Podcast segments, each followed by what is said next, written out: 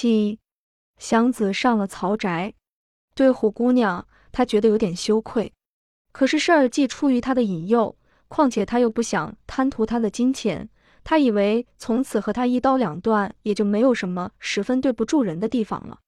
他所不放心的，倒是刘四爷拿着他的那点钱，马上去要，恐怕老头子多心，从此不再去见他们父女。也许虎姑娘一怒，对老头子说几句坏话。而把那点钱炸了酱，还继续着托老头子给存钱吧。一到人和场就得碰上他，又怪难以为情。他想不出妥当的办法，越没办法也就越不放心。他颇想向曹先生要个主意，可是怎么说呢？对虎姑娘的那一段是对谁也讲不得的。想到这儿，他真后悔了。这件事是他开始明白过来，不能一刀两断的。这种事是永远洗不清的，像肉上的一块黑斑。无缘无故的丢了车，无缘无故的又来了这层缠绕。他觉得他这一辈子大概就这么完了，无论自己怎么要强，全算白饶。想来想去，他看出这么点来，大概到最后他还得舍着脸要虎姑娘，不为要她，还不为要那几辆车吗？当王八的吃俩炒肉，他不能忍受。可是到了时候，还许非此不可，只好还往前干吧，干着好的，等着坏的。他不敢再像从前那样自信了。他的身量、力气、心胸都算不了一回事，命是自己的，可是教别人管着，教些什么顶混账的东西管着。按理说，他应当很痛快，因为曹宅是在他所混过的宅门里顶可爱的。曹宅的工钱并不比别处多。除了三节的赏钱，也没有很多的零钱。可是曹先生与曹太太都非常的和气，拿谁也当个人对待。祥子愿意多挣钱，拼命的挣钱，但是他也愿意有个像间屋子的住处和可以吃得饱的饭食。曹宅处处很干净，连下房也是如此。曹宅的饭食不苦，而且绝不给下人臭东西吃。自己有间宽绰的屋子，又可以消消停停的吃三顿饭。再加上主人很客气，祥子连祥子也不肯专在钱上站着了。况且吃住都合适，工作又不累，把身体养得好好的也不是吃亏的事。自己掏钱吃饭，他绝不会吃得这么样好。现在既有现成的菜饭，而且吃了不会有几两骨下去，他为什么不往饱里吃呢？饭也是钱买来的，这笔账他算得很清楚。吃得好，睡得好。自己可以干干净净，像个人似的，是不容易找到的事。况且，虽然曹家不打牌，不常请客，没什么零钱，可是做点什么临时的工作，也都能得个一毛两毛的。比如太太叫他给小孩去买丸药，他必多给他一毛钱；叫他坐车去，虽然明知道他比谁也跑得快，这点钱不算什么，可是使他觉到一种人情，一种体谅，使人心中痛快。祥子遇见过的主人也不算少了，十个倒有九个是能晚给一天工钱就晚给一天，表示出顶好是白用人，而且仆人根本是猫狗，或者还不如猫狗。曹家的人是个例外，所以他喜欢在这儿。他去收拾院子、浇花，都不等他们吩咐他，而他们每见到他做这些事，也必说些好听的话。更乘着这种时节，他们找出些破旧的东西，教他去换洋火。虽然那些东西还都可以用，而他也就自己留下。在这里，他觉出点人味儿。在祥子眼里，刘四爷可以算作黄天霸。虽然厉害，可是讲面子、叫字号，绝不一面黑。他心中的体面人物，除了黄天霸，就得算是那位孔圣人。他莫名其妙，孔圣人到底是怎样的人物？不过据说是认识许多的字，还挺讲理。在他所混过的宅门里。有文的也有武的，武的里连一个能赶上刘四爷的还没有。文的中虽然有在大学堂教书的先生，也有在衙门里当好差事的，字当然认识不少了。可是没遇到一个讲理的，就是先生讲典礼，太太小姐们也很难伺候。只有曹先生既认识字又讲理，而且曹太太也规规矩矩的得人心，所以曹先生必是孔圣人。假若祥子想不起孔圣人是什么模样，那就必应当像曹先生，不管孔圣人愿意不愿意。其实呢，曹先生并不怎么高明。他只是个有时候教点书，有时候也做些别的事的一个中等人物。他自居为社会主义者，同时也是个唯美主义者，很受了威廉、莫里斯一点影响。在政治上、艺术上，他都并没有高深的见解。不过他有一点好处，他所信仰的那一点点，都能在生活中的小事件上实行出来。他似乎看出来自己并没有惊人的财力，能够做出些惊天动地的事业，所以就按着自己的理想来布置自己的工作与家庭。虽然无补于社会，可是至少也愿言行一致，不落个假冒伪善。因此，在小的事情上，他都很注意，仿佛是说，只要把小小的家庭整理的美好，那么社会怎样满可以随便。这有时使他自愧，有时也使他自喜，似乎看得明明白白。他的家庭是沙漠中的一个小绿洲，只能供给来到此地的一些清水与食物，没有更大的意义。祥子恰好来到了这个小绿洲，在沙漠中走了这么多日子，他以为这是个奇迹。他一向没遇到过像曹先生这样的人，所以他把这个人看成圣贤。这也许是他的经验少，也许是世界上连这样的人也不多见。拉着曹先生出去，曹先生的服装是那么淡雅，人是那么活泼大方，他自己是那么干净利落、魁梧雄壮，他就跑得分外高兴。好像只有他才配拉着曹先生似的。在家里呢，处处又是那么清洁，永远是那么安静，使他觉得舒服安定。当在乡间的时候，他常看到老人们在冬日或秋月下叼着竹管烟袋，一声不响地坐着。他虽年岁还小，不能学这些老人，可是他爱看他们这样静静地坐着，必是他揣摩着有点什么滋味。现在他虽是在城里。可是曹宅的清静足以让他想起乡间来，他真愿抽上的烟袋，咂摸着一点什么滋味。不幸那个女的和那点钱，叫他不能安心。他的心像一个绿叶，被各虫儿用丝给缠起来，预备做茧。为这点事，他自己放不下心，对别人，甚至是对曹先生，时时发愣，所答非所问，这使他非常的难过。曹宅睡得很早。到晚间九点多钟就可以没事了。他独自坐在屋中或院里，翻来覆去的想，想的是这两件事。他甚至想起马上就去娶亲，这样必定能够断了虎妞的念头。可是凭着拉车怎能养家呢？他晓得大杂院中的苦哥们，男的拉车，女的缝穷，孩子们捡煤盒，夏天在土堆上拾西瓜皮啃，冬天全去赶粥厂。祥子不能受这个。再说呢，假若他娶了亲，刘老头子手里那点钱就必定要不回来，虎妞岂肯轻饶了他呢？他不能舍了那点钱，那是用命换来的。他自己的那辆车是去年秋初买的，一年多了，他现在什么也没有，只有要不出来的三十多块钱和一些缠绕。他越想越不高兴。中秋节后十多天了，天气慢慢凉上来。他算计着得添两件穿的，又是钱，买了衣裳就不能同时把钱还剩下买车的希望，简直不敢再希望了。即使老拉包月，这一辈子又算怎回事呢？一天晚间，曹先生由东城回来的晚一点，祥子为师小心，由天安门前全走马路，敞平的路，没有什么人，微微的凉风，静静的灯光，他跑上了进来。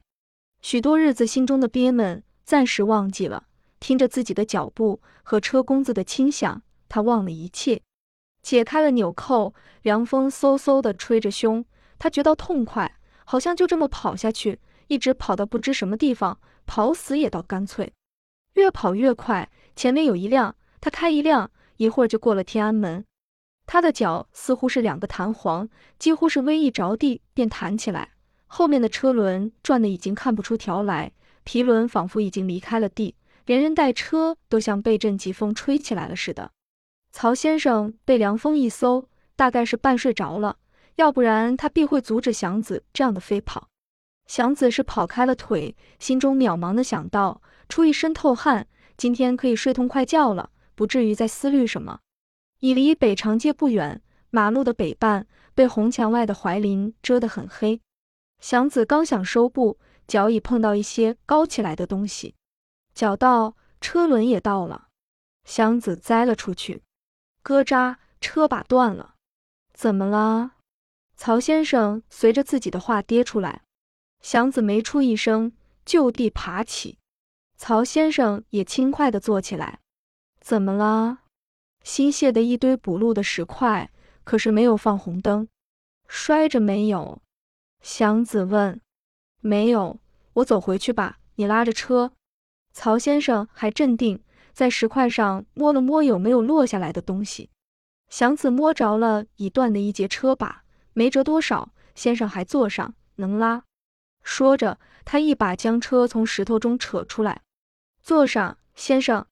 曹先生不想再坐，可是听出祥子的话带着哭音，他只好上去了。到了北长街口的电灯下面。曹先生看见自己的右手擦去一块皮，祥子，你站住！祥子一回头，脸上满是血。曹先生害了怕，想不起说什么好。你快快！祥子莫名其妙，以为是叫他快跑呢。他一拿腰，一气跑到了家，放下车。他看见曹先生手上有血，急忙往院里跑，想去和太太要药。别管我，先看你自己吧。曹先生跑了进去，祥子看了看自己，开始觉出疼痛，双膝、右肘全破了，脸蛋上他以为流的是汗，原来是血。不顾得干什么，想什么，他坐在门洞的石阶上，呆呆地看着断了把的车，崭新黑漆的车把头折了一段，秃茬茬的露着两块白木茬，非常的不调和，难看，像糊好的漂亮纸人还没有安上脚。光出溜的插着两根熟秸秆那样，祥子呆呆地看着这两块白木茬。祥子，曹家的女仆高妈响亮的叫：“祥子，你在哪儿呢？”他坐着没动，不错眼珠的盯着那破车把，那两块白木茬儿好似插到他的心里。你是怎个茬儿呀？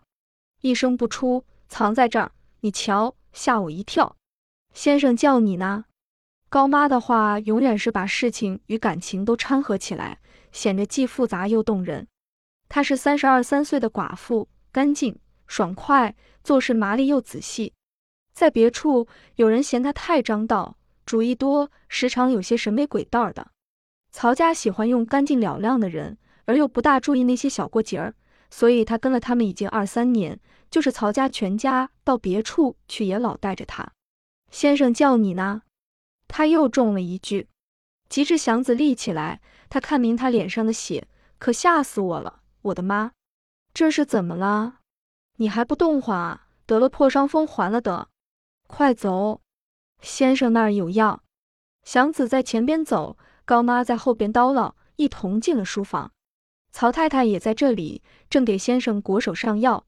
见祥子进来，她也哟了一声。太太，他这下子可是摔得够瞧的。高妈唯恐太太看不出来，忙着往脸盆里倒凉水，更忙着说话。我就早知道嘛，他一跑起来就不顾命，早晚是得出点岔。果不其然，还不快洗洗呢？洗完好上点药针。祥子拖着右肘不动。书房里是那么干净雅趣，立着他这么个满脸血的大汉，非常的不像样。大家似乎都觉出有点什么不对的地方，连高妈也没了话。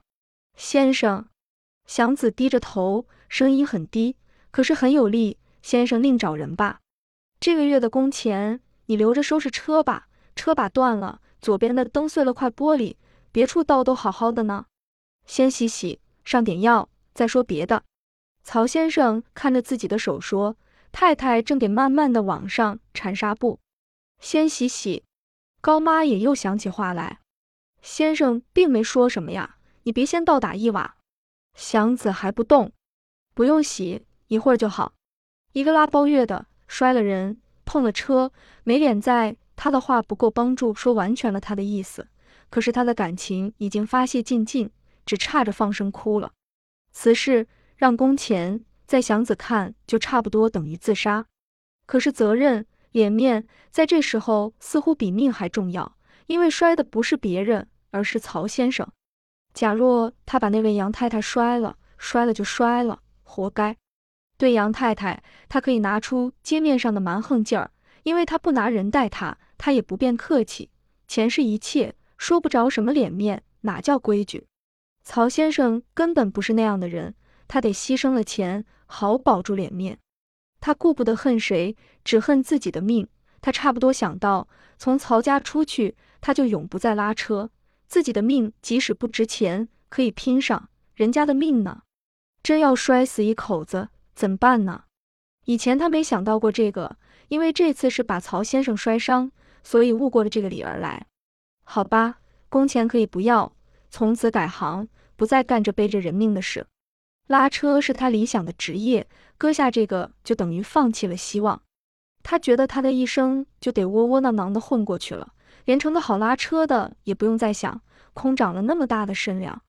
在外面拉散座的时候，他曾毫不客气的抄买卖，被大家嘲骂。可是这样的不要脸，正是因为自己要强，想买上车，他可以原谅自己。拉包月而惹了祸，自己有什么可说的呢？这要被人知道了，祥子摔了人，碰坏了车，哪到拉包车的什么玩意？祥子没了出路，他不能等曹先生辞他，只好自己先滚吧。祥子，曹先生的手已裹好，你洗洗。先不用说什么辞工，不是你的错。放石头就应当放个红灯，算了吧，洗洗，上点药。是呀，先生。高妈又想起话来，祥子是挪不开，本来嘛，把先生摔得这个样。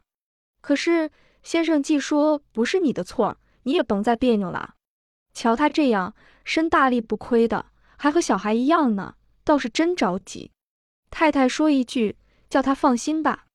高妈的话很像留声机片。是转着圆圈说的，把大家都说在里边，而没有起承转合的痕迹。快洗洗吧，我怕。曹太太只说了这么一句，祥子的心中很乱。末了听到太太说怕血，似乎找到了一件可以安慰他的事，把脸盆搬出来，在书房门口洗了几把。高妈拿着药瓶在门内等着他。胳膊和腿上呢？高妈给他脸上涂抹了一气。祥子摇了摇头，不要紧。曹氏夫妇去休息。高妈拿着药瓶跟出祥子来，到了他屋中，他把药瓶放下，立在屋门口里。待会儿你自己抹抹吧。我说为这点事不必那么痴心。当初有我老头子活着的日子，我也是常辞工。一来是我在外头受累，他不要强，教我生气；二来是年轻气儿粗。一句话不投缘，散。卖力气挣钱不是奴才，你有你的臭钱，我宁愿也有个土姓儿。老太太有个伺候不着。现在我可好多了，老头子一死，我没什么挂念的了，脾气也就好了点。这儿呢，我在这小三年子了，可不是九月九上的工零钱太少，可是他们对人还不错。咱们卖的是力气，为的是钱，竟说好的当不了一回事。可是话又得这么说，把事情看长远了也有好处。三天两头的散工，一年倒歇上六个月也不上算。莫若遇上个和气的主，架不住干日子多了，零钱就是少点。可是靠长儿混下去也能剩俩钱。今儿个的事，先生既没说什么，算了就算了，何必呢？也不是我攀的大，你还是小兄弟呢，容易挂火。一点也不必，火气壮当不了吃饭。像你这么老实巴交的，安安顿顿的在这儿混些日子，总比满天打油飞去强。我一点也不是向着他们说话，我是为你在一块儿都怪好的。他喘了口气，明鉴，甭犯牛劲，我是直心眼，有一句说一句。祥子的右肘很疼，半夜也没睡着，掂算了七开八得，他觉得高妈的话有理，什么也是假的，只有钱是真的。省钱买车，挂火当不了吃饭。想到这，来了一点平安的睡意。